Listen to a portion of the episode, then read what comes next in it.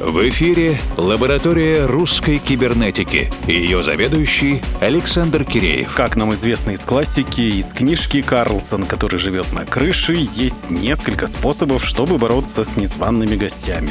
Это курощение, дураковаление и низведение. Сегодня мы исследуем еще один способ — затанцевание. Бутлегер-провокатор Алексей Пиксель-Лорд встретился с популярной культурой в лице блогерки и тиктокерки Карнавал и решил поднять эту культуру на новый уровень, разогнав скорость ее применения до небес. Мы не бываем на концертах такого рода, на которых поет эта блогерка, но, судя по свидетельствам, творчество Валентины Васильевны Карнауховой пользуется популярностью. Над идеальным вокалом, споры о натуральности которого не прекращаются на ее официальных ресурсах, явно работает отличная группа профессионалов. Так зачем же пропадать такой акапелле? Этот прекрасный неофициальный бутлег я услышал в ежемесячном миксе нашего друга Ромы Брусники.